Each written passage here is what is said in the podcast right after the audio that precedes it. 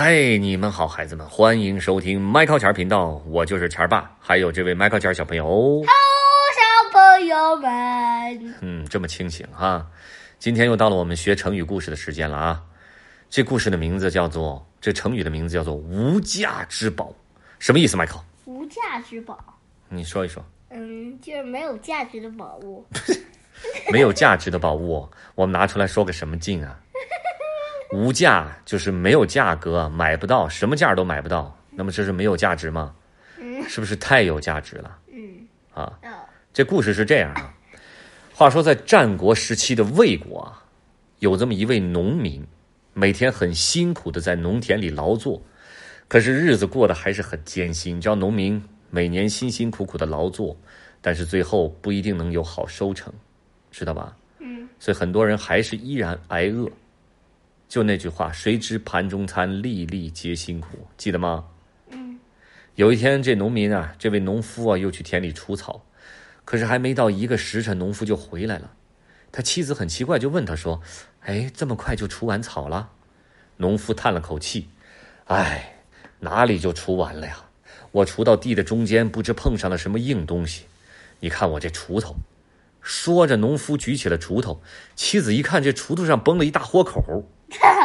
农夫说：“哎，快给我换把锄头，我好接着去除草啊。”妻子另拿了一把锄头说：“咱家可就剩这一把了，你小心着点儿啊。”得嘞，农夫又来到了田地的中间，找到刚才崩坏了锄头的地方，他除去杂草，又小心翼翼的用手先去刨，结果刨出了一块一尺多长的玉石啊！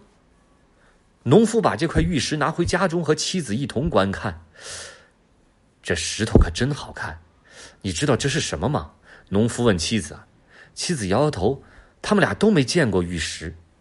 妻子想了想说：“哎呀，咱家那位邻居啊，走南闯北，见识多，叫他也来看看吧。”于是农夫请来了邻居，指着那块玉石说：“哎，我想请你看看这究竟是什么石头？怎么这么好看？我刚从地里挖来的，可硬了。”这邻居只看了一眼，就又惊又喜呀。可是他装模作样的说：“哎呀，这可是不吉利的东西，放在家里会带来灾祸呀。”迈克，他为什么这么说？因为他想要。是的，农夫的妻子忙问：“啊，那那我们该怎么办？”邻居说：“这个好办，从哪儿挖的，还把它放回哪儿去。”农夫赶紧道了谢，把这玉石又埋回了地里原处。谁知道，孩子们？这邻居啊，悄悄跟在农夫后面，看清了位置。到了夜晚，他去偷偷把那块玉石刨了出来，带回了自己家中。你说多坏，是不是？嗯这时啊，天已经完全黑了，那玉石发出了幽幽的绿光，而且越来越亮，越来越亮。这邻居他妻子吓坏了，这是这什么东西？是妖怪吗？他问明了前因后果之后，很生气。原来这宝贝是你骗来的，我看。还真不是什么吉利的东西，胡说！这就是一个宝贝。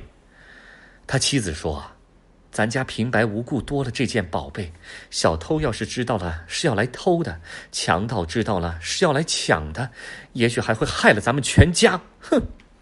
他妻子是个好人，对吗？嗯。他邻这个邻居听了之后也有点心虚啊。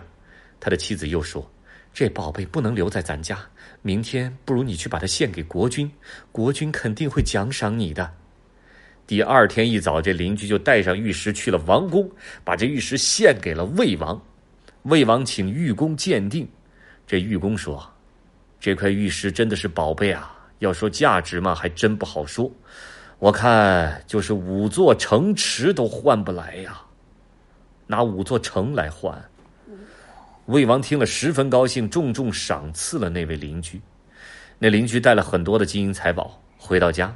妻子说：“应该分一半给那位农夫，毕竟玉石是人家找到的，只有这只有这么做，咱们才能安心的过日子。”邻居听了妻子的话，把得来的金银珠宝分了一半给谁啊？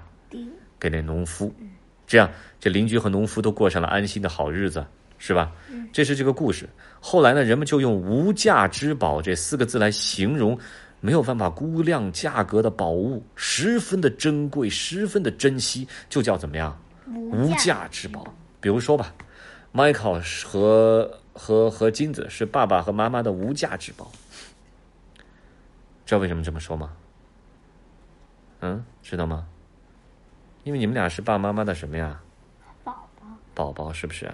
每个孩子都是爸爸妈妈的无价之宝，明白了吗？你们？嗯嗯。那你有没有无价之宝啊？你觉得什么是无价之宝？钱和乐高，钱和乐高是无价之宝啊？